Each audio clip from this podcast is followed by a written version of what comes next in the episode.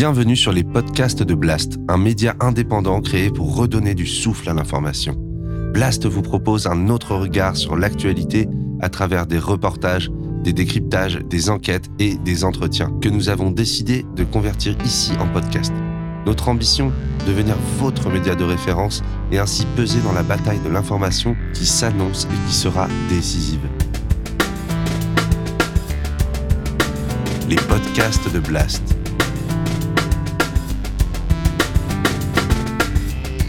L'écologie avec Paloma Moritz.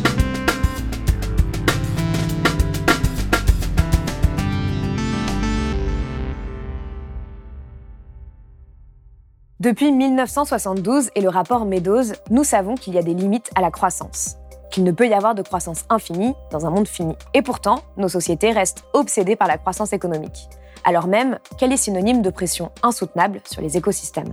Nous venons d'avoir ce matin le chiffre de croissance pour le deuxième trimestre, plus 0,5%. C'est une victoire de l'économie française. Le meilleur antidote à la crise, c'est le retour à la croissance. Quand j'allume mon poste de radio et que j'entends tout le monde qui euh, se félicite de cette hausse de la croissance, j'ai l'impression que la croissance, c'est l'espèce de nouvelle divinité. Ralentir ou périr. À l'aune de l'urgence écologique, le sujet de la décroissance s'invite depuis plusieurs années dans le débat public. Il est même mentionné plusieurs fois dans le dernier rapport du GIEC, le groupe d'experts intergouvernemental sur l'évolution du climat. On peut y lire. La décroissance va au-delà de la critique de la croissance économique. Elle explore l'intersection entre la soutenabilité environnementale, la justice sociale et le bien-être. Je crois, en effet, moi, à une écologie par le changement, la transition, l'investissement et la croissance. Il nous faudra donc une croissance verte plutôt qu'une décroissance sombre. À l'heure où l'on entend beaucoup parler de croissance verte, ne serait-il pas temps de dépasser les clichés sur la décroissance De comprendre ce qu'elle implique exactement? On se demande souvent que penser de la décroissance? Mais c'est une mauvaise question. Croyez-moi, la décroissance va avoir lieu, ça ne fait aucun doute. C'est la raison pour laquelle j'ai voulu recevoir un économiste spécialiste de la décroissance pour creuser ce sujet, déjà traité sur Blast par Salomé Saké dans cet entretien avec Vincent Liéger. Pour mon invité, Timothée Paric, notre survie dépend de notre capacité à changer de modèle économique pour aller vers la post-croissance. Alors, pourquoi faudrait-il en finir avec la mythologie de la croissance? À quoi ressembleraient nos vies dans une économie de la post-croissance et quels seraient les chemins pour y parvenir? Réponse tout de suite dans ce nouvel entretien pour la rubrique écologie de Blast.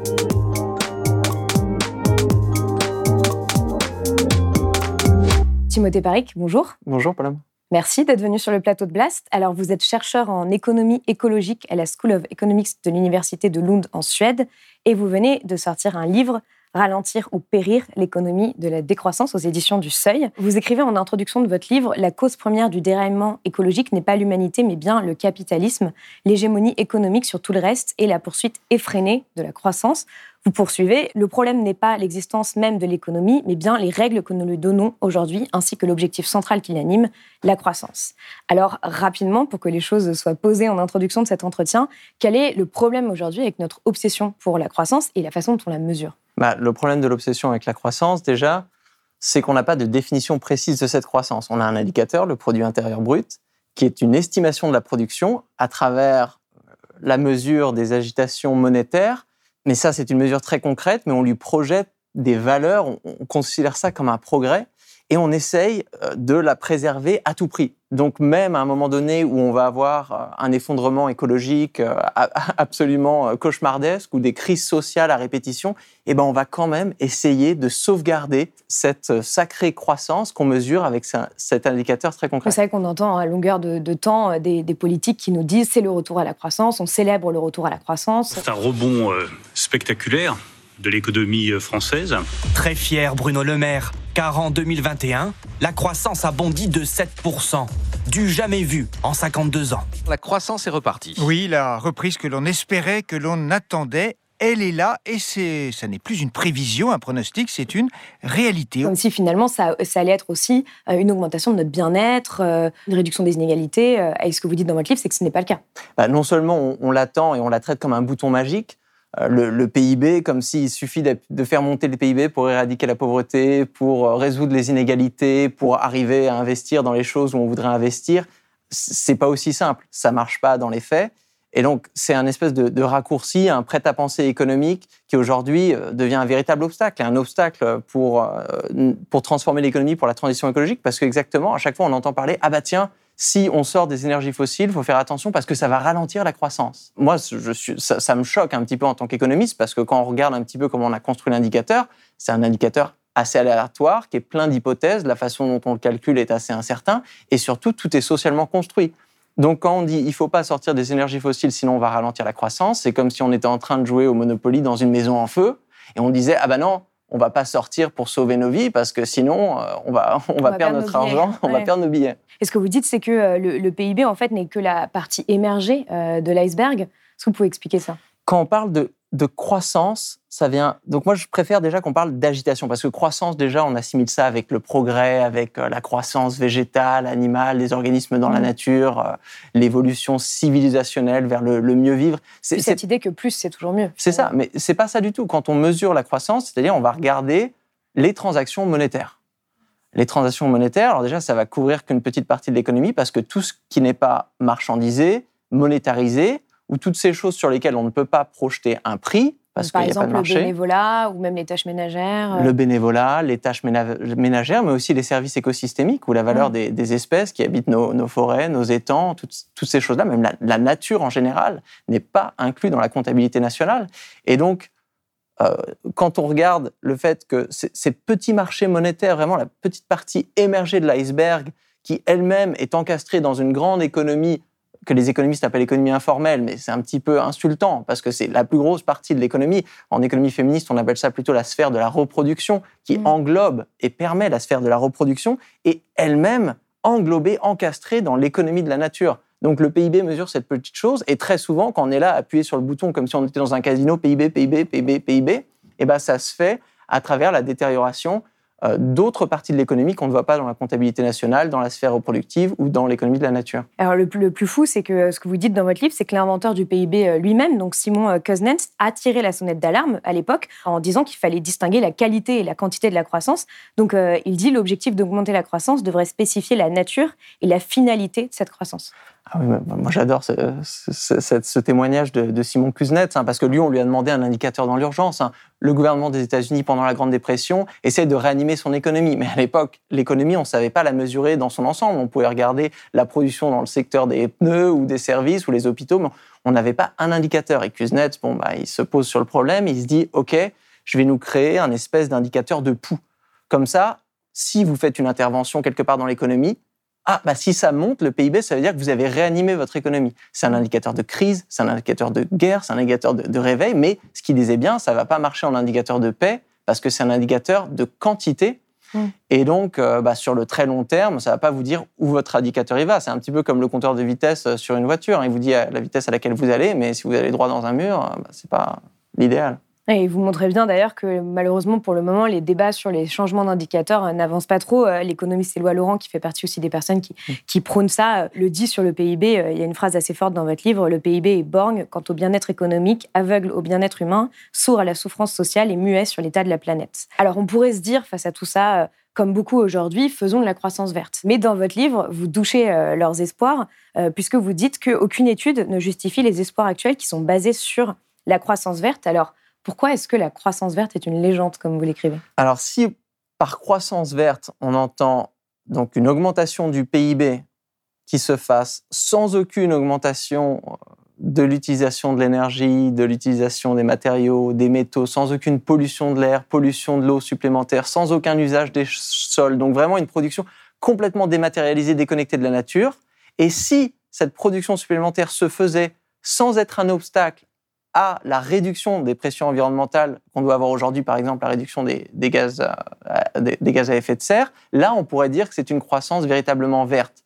Mais les gens qui parlent de croissance verte aujourd'hui jouent vraiment sur les mots. C'est un petit peu un greenwashing macroéconomique parce qu'on va voir une économie qui va verdir quelques-uns de ces secteurs, un tout petit peu de quelques pourcents pour une pression environnementale. On va dire juste les gaz à effet de serre. On ne regarde pas l'eau, on ne regarde pas la biodiversité, on ne regarde pas la matière, on ne regarde pas les sols. On ne regarde pas ce qu'on appelle aujourd'hui les limites planétaires. Il y en a neuf. On ne doit pas dépasser pour préserver les conditions de, vie sur Terre et on en a déjà dépassé six. Exactement. Si vous regardez, euh, il y a des études, dont une de, de, de, Fanning et ses collègues qui est sortie en novembre, où ils utilisent l'économie du donut de, de Kate Raworth pour par exemple pour la France, pour montrer le métabolisme biophysique, montrer qu'on dépasse plusieurs des limites planétaires, eh ben, le but, ça serait de revenir en dessous des seuils pour que le métabolisme euh, sociétal de l'économie française soit soutenable. Donc si, niveau changement climatique, on a complètement éclaté la limite planétaire et qu'on va avoir une réduction de quelques pourcents par an qui nous amène là, bah, je suis désolé, c'est pas de la croissance verte, c'est jouer sur les mmh. mots. La véritable croissance verte, ça serait nous amener d'ici à là sur toutes les limites planétaires.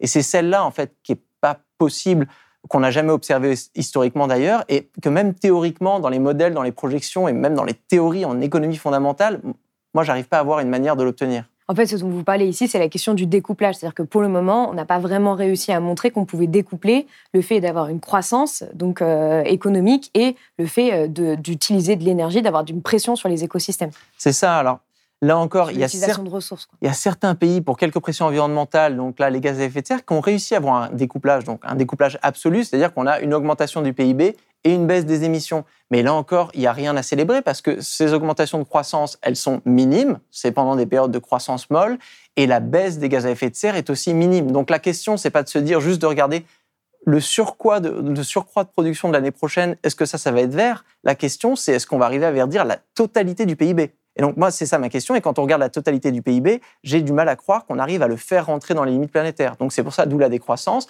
Bien sûr qu'on va avoir un petit peu de découplage relatif, peut-être un petit peu absolu. Donc, on va avoir un verdissement de certains secteurs, et c'est normal, c'est très bien, mais pas assez vite et pour pas assez de choses. Donc, il va falloir allier cette logique d'efficacité avec une grosse euh, stratégie de sobriété nationale ou de décroissance pour justement euh, réajuster, reproportionner euh, la taille de l'économie à la capacité de charge des écosystèmes. Ce que vous dites justement, c'est que euh, c'est quelque chose qu'on ne sait pas, c'est que le rapport du GIEC lui-même, le sixième rapport du GIEC, a enterré l'hypothèse de la croissance verte, puisque dans un des, des chapitres, ils expliquent que le découpage absolu n'est pas suffisant pour éviter de consommer le budget d'émissions de CO2 restant dans le cadre de la limite de réchauffement planétaire de 1,5 ou 2 degrés et pour éviter un effondrement climatique. Et que même si tous les pays découplent en termes absolus, cela pourrait encore ne pas être euh, suffisant. C'est ça. Alors les gens s'arrêtent souvent au résumé pour les décideurs, qui est un résumé mmh. politique, qui a été réécrit et donc qui est un petit peu trop optimiste moi, j'ai étudié en, détail ce que. quand même pas très très optimiste. Alors, déjà pas très optimiste, mais mmh quand vous lisez le rapport vraiment dans les détails, c'est encore pire. C'est-à-dire que tous les gens qui parlent de découplage dans le rapport du GIEC, si on lit ce qui est marqué dans le GIEC, donc le résumé qu'en fait les auteurs du GIEC, mais aussi si on va lire les études euh, qui sont citées dans le GIEC et qu'on parle aux auteurs de ces études, dans chacune des études, les gens nous disent oui, on peut observer un petit découplage, mais ça ne sera pas suffisant. Il va falloir faire autre chose. C'est autre chose. Hein. Si on ne peut pas verdir un niveau de production, l'autre chose, c'est forcément réduire la production. Il n'y a, a, pas de troisième option. Si on prend au sérieux les travaux du GIEC, si on écoute vraiment euh, ce que la science nous dit aujourd'hui, la science, elle nous dit la croissance verte ne suffira pas. Alors justement, euh, à la fin de ce constat, vous expliquez que ce qui compte ne peut pas toujours être compté et ce qui est compté ne compte pas forcément. Vous parlez d'économie euh, anthropologique en fait de cette idée de bah, pourquoi est-ce qu'on s'organiserait si c'est pas pour mieux vivre? Mhm. Est-ce que vous pouvez expliquer ce concept d'économie anthropologique qui finalement est assez lié à là où on va y venir, c'est-à-dire la décroissance? Exactement. Alors c'est un petit peu triste d'avoir fait 15 ans d'économie à l'université pour venir dire qu'une économie ça sert à économiser des trucs, mais on l'a oublié. c'est-à-dire quand on demande les gens à quoi ça sert une économie, tout de suite, on va partir dans des prêts-à-penser. Ah, bah, il faut euh, que l'inflation, elle dépasse pas 2%. Euh, il faut que la dette publique, elle soit, euh, elle respecte le traité de Maastricht. Il faut qu'on ait de la croissance. Il faut créer de l'emploi. Que des abstractions. Alors qu'en fait, en économie fondamentale, l'économie, elle sert à contenter, c'est-à-dire à satisfaire des besoins.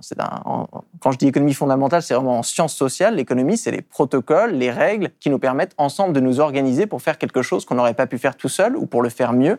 C'est-à-dire que satisfaire des besoins, produire, consommer, extraire, allouer de façon parcimonieuse. Façon parcimonieuse, c'est-à-dire qu'une économie performante, d'une année à une autre, elle arrive à économiser des ressources, du temps de travail, de l'énergie et des matériaux.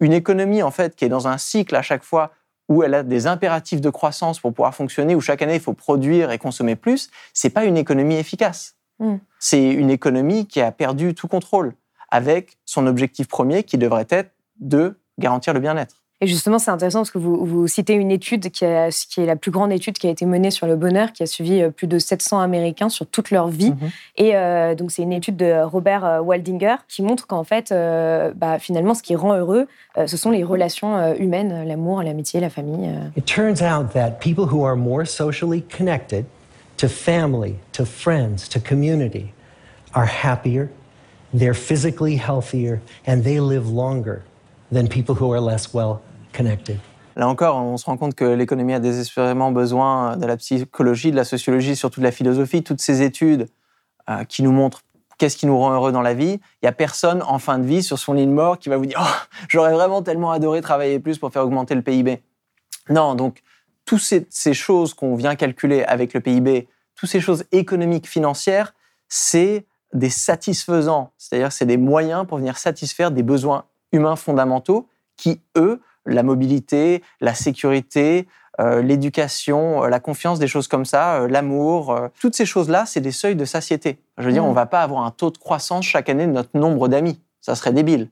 Non, on comprend bien. Pareil, on va pas avoir un taux de croissance du nombre de mètres carrés en fonction de notre ville là où on habite et finir avec une maison qui fait la taille d'une région. Non, il faut avoir le nombre de mètres carrés qui vous permettent de vivre décemment et bien avec votre famille. Vous avez le nombre d'amis qui vous permet d'être heureux. Vous avez à chaque fois accès à la nourriture qui vous permet d'être en bonne santé, accès à la mobilité qui vous permet d'aller de A à B. Donc, si les besoins humains répondent à des taux de satiété, pourquoi est-ce qu'on a des entreprises, pourquoi est-ce qu'on a des gouvernements, pourquoi est-ce qu'on a une économie organisée autour d'une production exponentielle? Ça n'a pas de sens. Alors justement, c'est un peu la thèse de votre livre, c'est que notre survie euh, dépend de notre capacité à changer de modèle économique pour aller vers euh, la post-croissance. Et donc le chemin pour y aller, ce serait la décroissance, que vous définissez comme une réduction de la production et de la consommation pour alléger l'empreinte écologique, planifiée démocratiquement dans un esprit de justice sociale et dans le souci de la qualité de vie. Donc avant de parler de, euh, de, ce chemin, même si c'est évidemment lié, j'aimerais un petit peu inverser les choses et vous demander à quoi ressembleraient nos vies dans une économie de la post-croissance J'adore cette question parce que je pense qu'aujourd'hui, il nous faut une, pédagogie des miracles pour essayer de se, projeter en, dehors de cette espèce de, réalisme pragmatique, l'impossibilisme du, capitalisme aujourd'hui, qui dirait qu'il n'y a pas d'autre alternative ou sinon il n'y en a qu'une. et c'est cette espèce de. Ouais, there, there, is no alternative. Et, la, fin de l'histoire, le capitalisme, un petit peu comme l'Everest de la civilisation, alors qu'en fait, des types d'économie, c'est pas un questionnaire à choix multiples avec soit capitalisme aujourd'hui, soit l'Union soviétique. Non, c'est comme choisir un film sur Netflix, vous avez tout, plein de choix possibles et il y aura plein de systèmes économiques qui vont encore être inventés. Et donc là, la vie dans une économie de la post-croissance, déjà, il faut s'imaginer vivre dans une économie où il n'y a plus d'impératif à la croissance. Donc déjà, il n'y aurait pas de publicité. Tout simplement, à quoi ça sert la publicité? Ça sert à inciter à l'achat. Donc imaginez déjà votre vie de tous les jours sans publicité. Imaginez Internet sans publicité. D'accord? Donc ensuite, imaginez, il n'y a plus de lucrativité. Ça ne veut pas dire qu'il n'y a plus de profit, ça veut dire qu'il n'y a plus d'impératif au profit. C'est-à-dire que chaque entreprise a une raison d'être, est organisée comme les, sociétés coopératives d'intérêt collectif aujourd'hui, les SCOP aussi dans l'économie sociale et solidaire. C'est-à-dire qu'une entreprise, gouvernance démocratique, coopérative, raison d'être, satisfaction des besoins. Oui, vous dites par exemple que les, les, entreprises devront se justifier d'une forme de mission et montrer leur utilité. Euh, c'est normal et je pense que la plupart des entreprises le font déjà. Mm. C'est juste les, les grandes entreprises ont complètement sont déconnectées de la réalité. C'est devenu des grands groupes qui font tellement de choses que bien sûr la seule chose qu'elles peuvent faire, c'est appuyer sur le bouton profit et prennent plein de mauvaises décisions. C'est aussi qui, euh, qui peut être sujette à interprétation.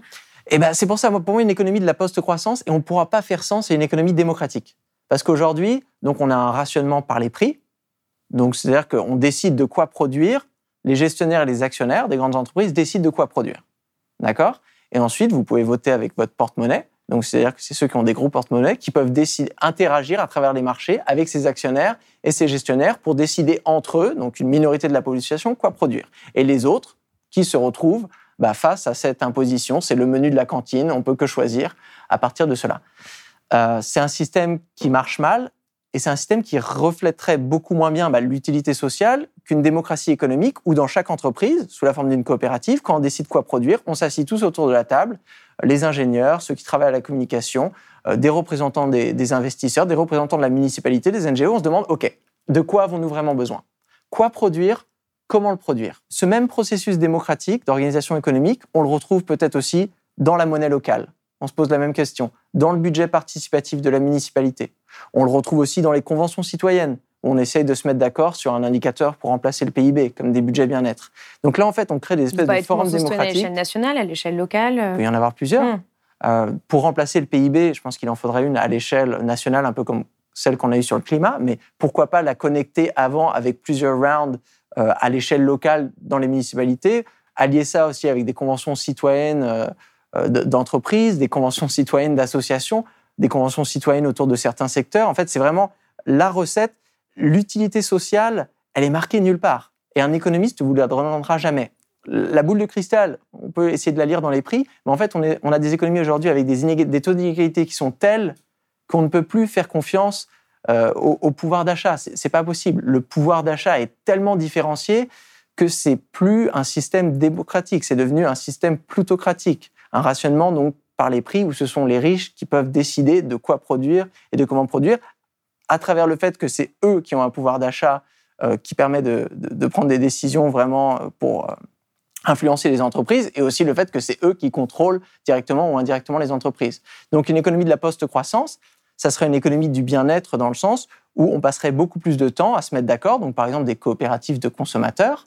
Donc, au lieu d'aller dans un supermarché et de se retrouver avec des produits voilà, qui sont là, soit on les achète, soit on les achète pas. C'est le seul choix que vous avez. Eh ben non, si on a une coopérative de consommateurs, on peut aussi décider quel genre de produit j'aimerais avoir dans mon supermarché, décider euh, d'inviter les des supermarchés dans une économie euh, de post euh, Je ne sais pas si on pourrait les appeler des supermarchés. Hmm. il y aurait des, des endroits peut-être qui rassembleraient plusieurs petits producteurs qui se mettraient ensemble dans une coopérative de vente pour avoir des économies d'échelle, peut-être en termes de livraison, en, vélo cargo de leurs produits, des choses comme ça, et surtout pour avoir un endroit.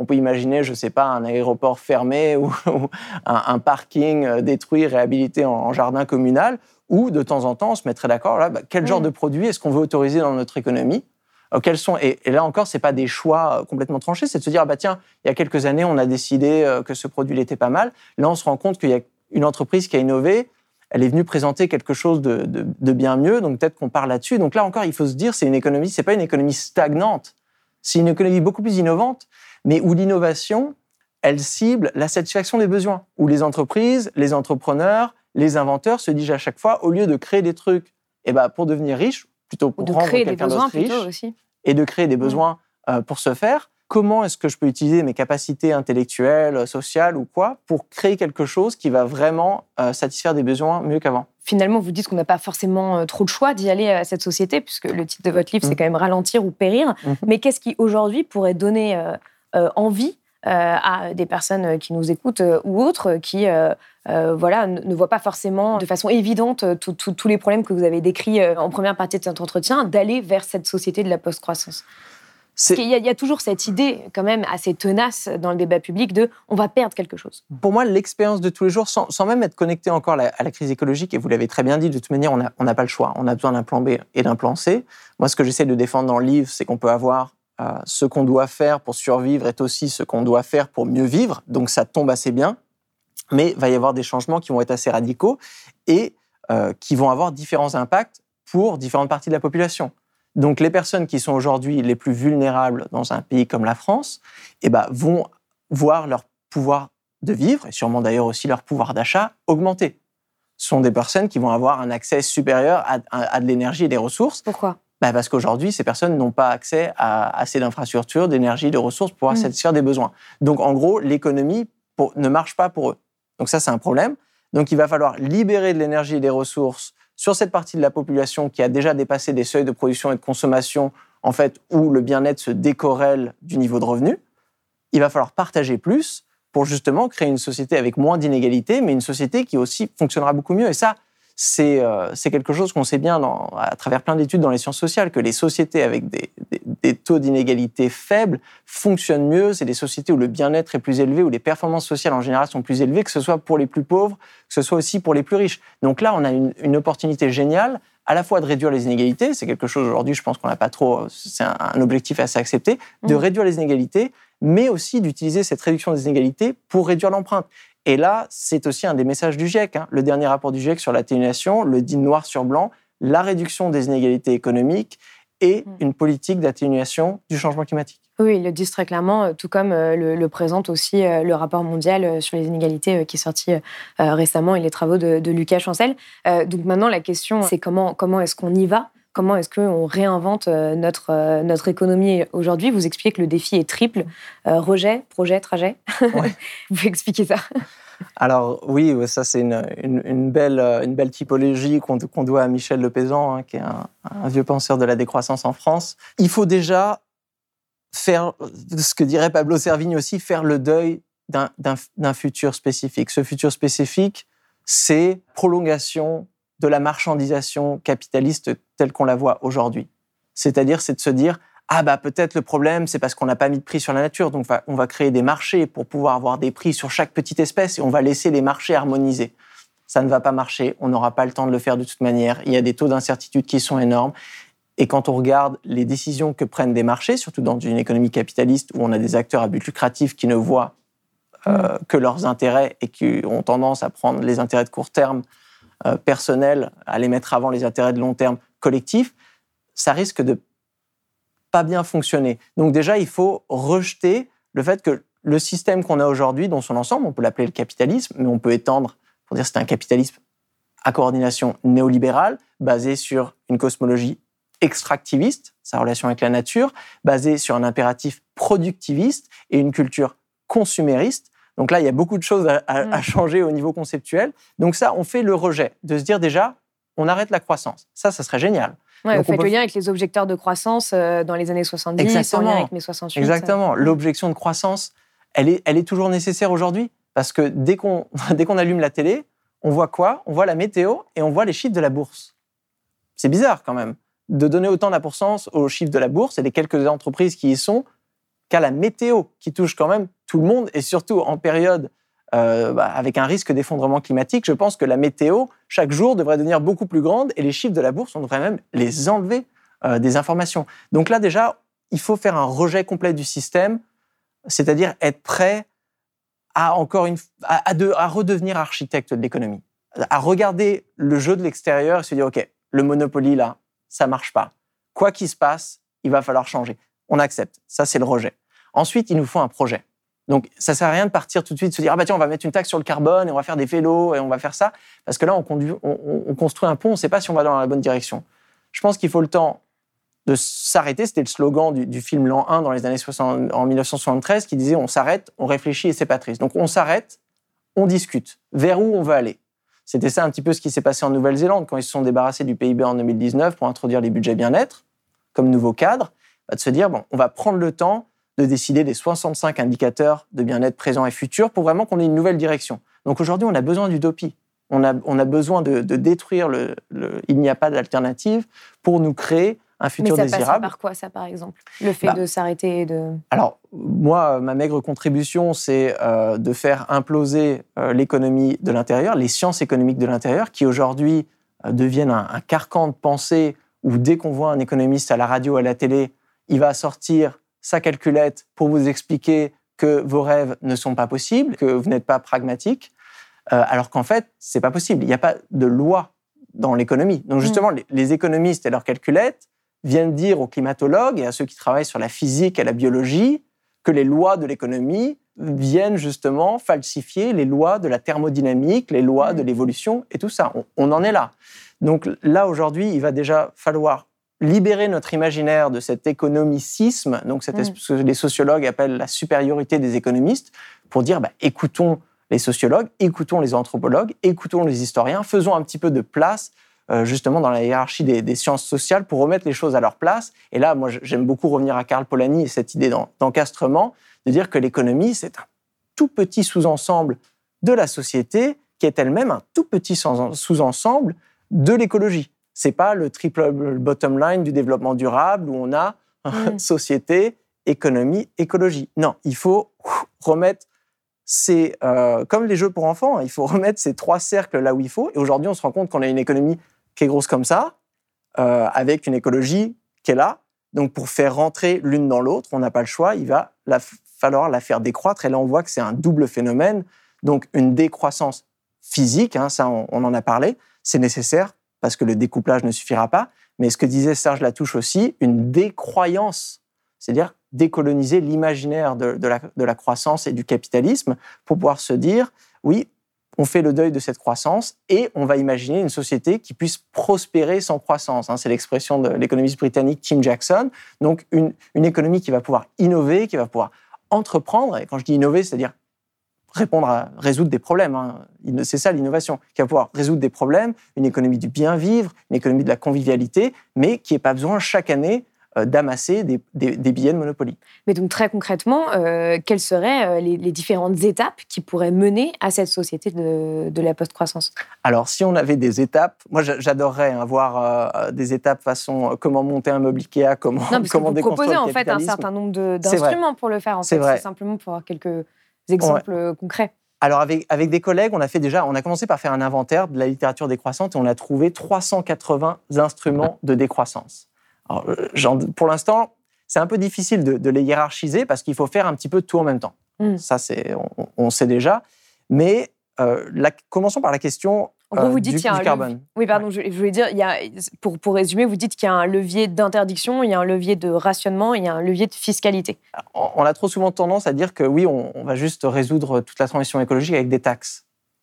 Pas du tout, parce que il y a des choses où on peut agir de manière beaucoup plus efficace. Donc, par exemple, si on décide bah, de fermer certaines lignes nationales d'aviation commerciale, on ne va pas juste mettre une taxe dessus. On décide de les fermer de la même manière qu'on a décidé d'interdire la construction avec l'amiante euh, ou la publicité sur l'alcool et la cigarette.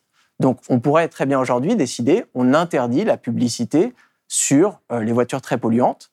Euh, on le fait pour un certain nombre de choses, donc on peut utiliser l'outil législatif. Et là, il faut bien penser que c'est pas à chaque fois un rajout. C'est-à-dire que c'est pas de dire ah bah, des contraintes en plus. Non, c'est-à-dire qu'on vient changer un petit peu les règles qui existent ça sur avait été qu'est-ce qu'on peut faire, proposé par la. Convention citoyenne pour le climat et finalement, euh, ça s'est limité à une interdiction de publicité juste sur les produits fossiles, ce qui est assez euh, inexistant en fait.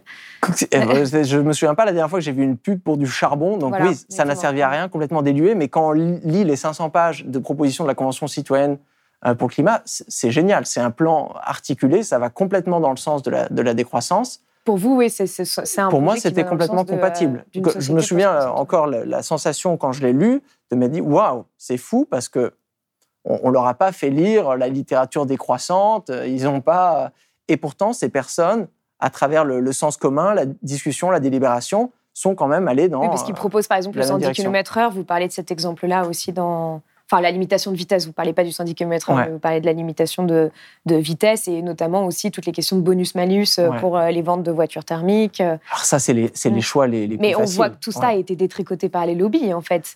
C'est- un peu la problématique aujourd'hui. C'est de dire comment, comment est-ce qu'on opère un tel changement euh, de, de logiciel? Comment est-ce Ouais. qu'on passe à de, euh, en gros, plus c'est toujours mieux, à, euh, comme vous le dites, moins de bien, plus de liens?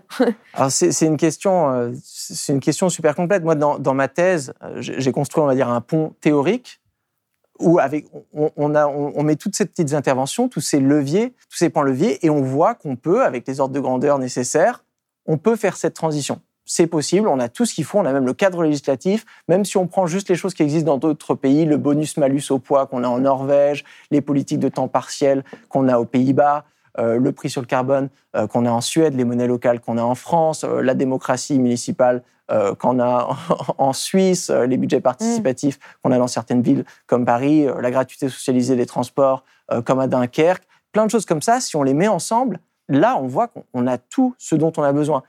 Mais vous avez complètement raison, il y a des blocages politiques et là, euh, c'est là où ma, mon expertise s'arrête parce que je, Mm. je ne suis qu'un humble économiste. Euh, donc moi, je me suis arrêté à la construction du pont et maintenant, il faut vraiment envoyer toute notre puissance sociologique et anthropologique et philosophique pour comprendre les blocages politiques sur pourquoi, alors qu'on a les propositions qui nous permettraient vraiment non seulement de construire cette économie donc qui serait écologiquement soutenable, donc qui nous éviterait de périr, mais aussi qui nous permettrait de mieux vivre. Pourquoi est-ce qu'on n'y va pas? Alors, moi, je, vais quand même donner une petite note d'espoir. Il y a certains qui y vont déjà.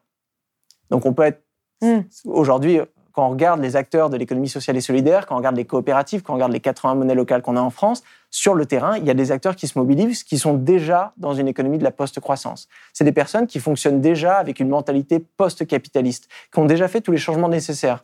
Donc moi aujourd'hui, ce que j'aimerais bien, c'est qu'au lieu de se poser la question abstraite de ça sera quel jour en fait qu'on sera dans une société post-capitaliste et d'attendre vraiment d'avoir un plan parfait comme si on venait construire un petit peu une fusée pour aller sur la Oui. Lune, de se dire, ben non, on va aller voir les acteurs qui aujourd'hui ont réussi à créer ce qu'on appelle des utopies concrètes, qui arrivent à vivre à prospérer sans croissance, sans profit, sans augmentation de revenus, qui arrivent à vivre de manière soutenable et conviviale.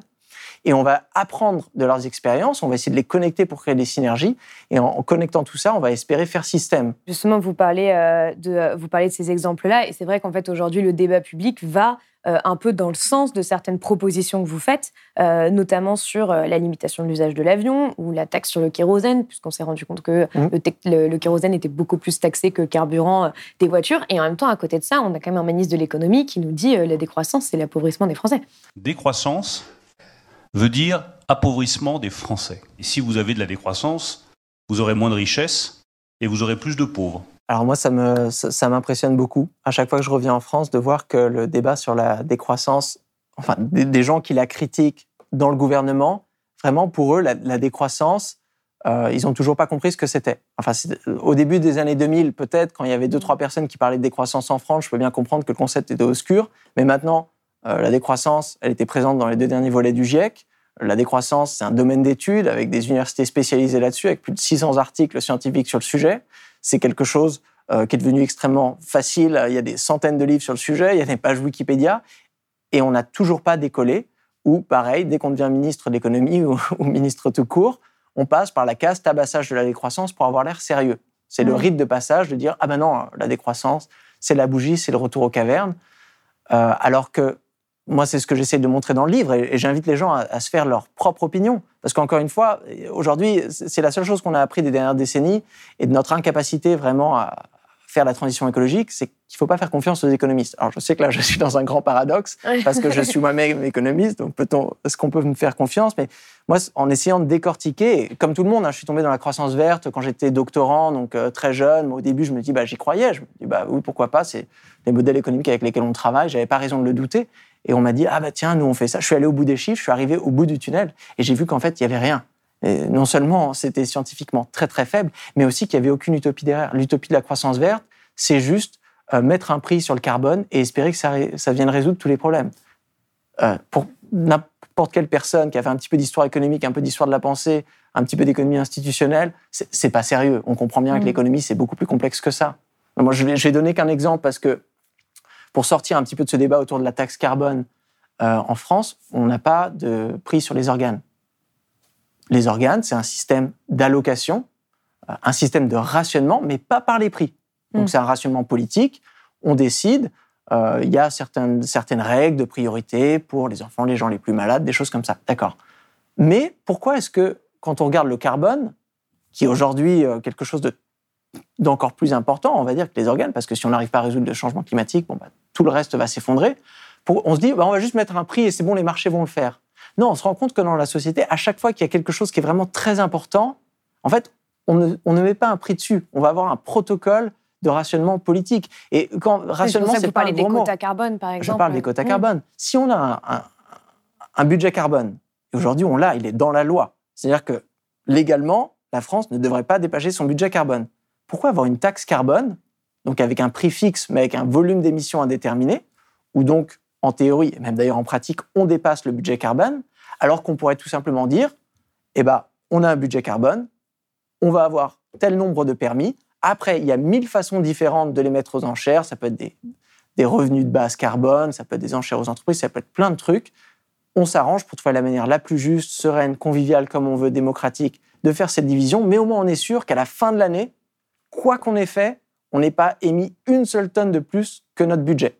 L'allocation par les prix dans une économie avec de fortes inégalités où l'essentiel des pressions environnementales est concentré euh, chez les ménages et les entreprises eh ben, qui ont le plus de pillés au jeu du Monopoly, euh, ça va pas marcher. Vous avez aussi des, propositions qui sont euh, un peu euh, plus radicales en quelque sorte. Vous parlez par exemple de quotas carbone individuels pour limiter l'usage de l'avion. moi, pour, pour terminer, j'aimerais parce que c'est vrai que c'est quand même assez conceptuel et puis c'est toujours mhm. très compliqué en fait de entre guillemets de sortir d'une société donnée pour en imaginer une autre.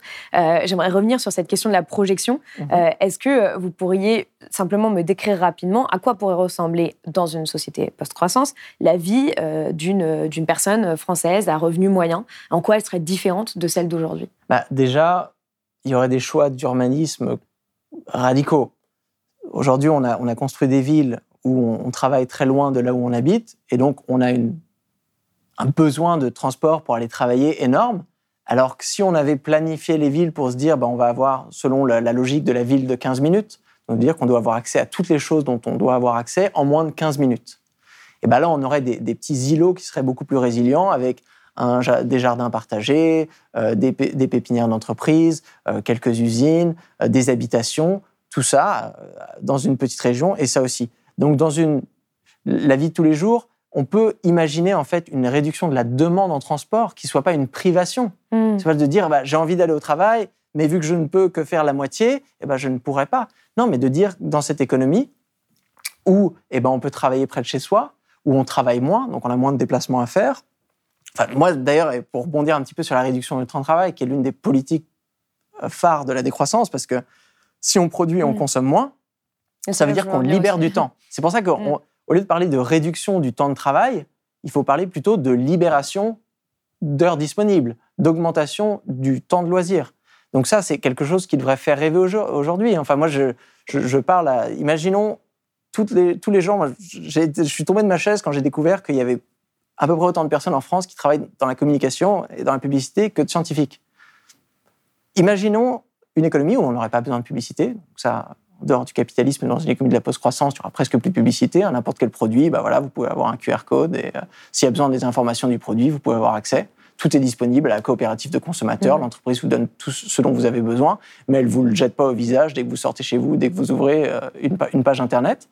Pas besoin de publicité. Imaginons le nombre d'heures de travail de ces personnes qualifiées en communication qui pourraient être utilisées pour résoudre des problèmes beaucoup plus urgents. C'est phénoménal. Donc là, en fait, dès qu'on parle de réduction du temps de travail, il ne faut pas tout de suite crier Ah bah tiens, chômage. Mm. Non, il faut penser justement, eh ben, on va pouvoir réallouer ces ressources des infrastructures. Par exemple, si on arrive à fermer un aéroport, ben, génial, ça va devenir peut-être un éco-village, une salle de concert, une, euh, je sais pas, un petit peu comme l'aéroport, j'oublie toujours son nom, mais à Berlin, qui est fermé, est devenu euh, l'un des hubs culturels euh, de la ville. Je pense aussi au quartier de Christiania à Copenhague, qui est d'une richesse culturelle phénoménale sur un endroit tout concentré. Bah, si on venait détruire des parkings, des centres si pour chaque centre commercial, on venait réapproprier le bâtiment pour que ça devienne des petits éco-villages comme Christiania, moi, j'arrive, c'est une économie où il ferait quand même beaucoup mieux vivre que l'économie d'aujourd'hui. Donc, et ça me permet de rebondir aussi sur la réduction du temps de travail. Euh, ça va aussi aller de pair avec une augmentation des choses qu'on fait à côté du travail. Ça, aujourd'hui, si on essaie à chaque fois de créer de la valeur dans cette économie du PIB, eh ben, ça veut dire qu'on ne n'investit pas du temps et des ressources dans tout ce qui est autour. Mm. Donc, c'est-à-dire moins de bénévolat, moins d'articles écrits sur Wikipédia. Moins euh, ça veut d'entraide dire aussi, moins entre- d'entraide, moins de temps à papoter on avec va ses avoir voisins. pas mal besoin face à l'urgence Exactement. Oui. C'est ça, en fait, on se rend pas compte, mais ça, c'est ce qu'on appelle de la valeur sociale. Donc, ce qu'on a appelé croissance au fil des années, très souvent, ça a été une accumulation par l'appropriation, une accumulation par la détérioration, où en fait, on a juste pris le temps des gens qui faisaient du bénévolat associatif, de l'entraide, qui crée énormément de valeur, pour aller faire un emploi euh, payé euh, au SMIC euh, dans une grande chaîne euh, pour, euh, de fast-food pour vendre des trucs dont on n'a pas besoin, et on appelle ça de la richesse, alors qu'en fait, c'est un appauvrissement. Donc, quand on imagine une économie de la post-croissance, donc après la transition décroissante, on imagine euh, retrouver un petit peu la liberté d'avoir cette économie diverse avec euh, une économie informelle, donc une sphère de la reproduction florissante, euh, bien encastrée dans des écosystèmes luxuriants qui permettent d'avoir une économie efficace, donc qui viennent nous contenter avec, en éco- économisant le, le plus de temps, d'énergie et de matériaux possible. Vous parlez d'une vie centrée sur les valeurs essentielles. Merci, Timothée Paric, d'être venu sur le plateau de Blast. Je rappelle votre livre Ralentir ou périr, l'économie de la décroissance. Merci à vous.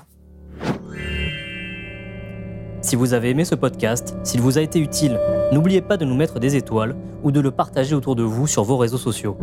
Blast est un média indépendant, et si tous nos contenus sont en accès libre, c'est grâce au soutien financier de nos blasters et abonnés. Pour nous soutenir, faites un nom unique ou mensuel et rendez-vous sur blast-info.fr. Blast, c'est aussi une web télé disponible sur YouTube et Peertube et présente sur tous les réseaux sociaux. Alors suivez-nous et pour ne rien rater de nos contenus, abonnez-vous sur notre chaîne YouTube.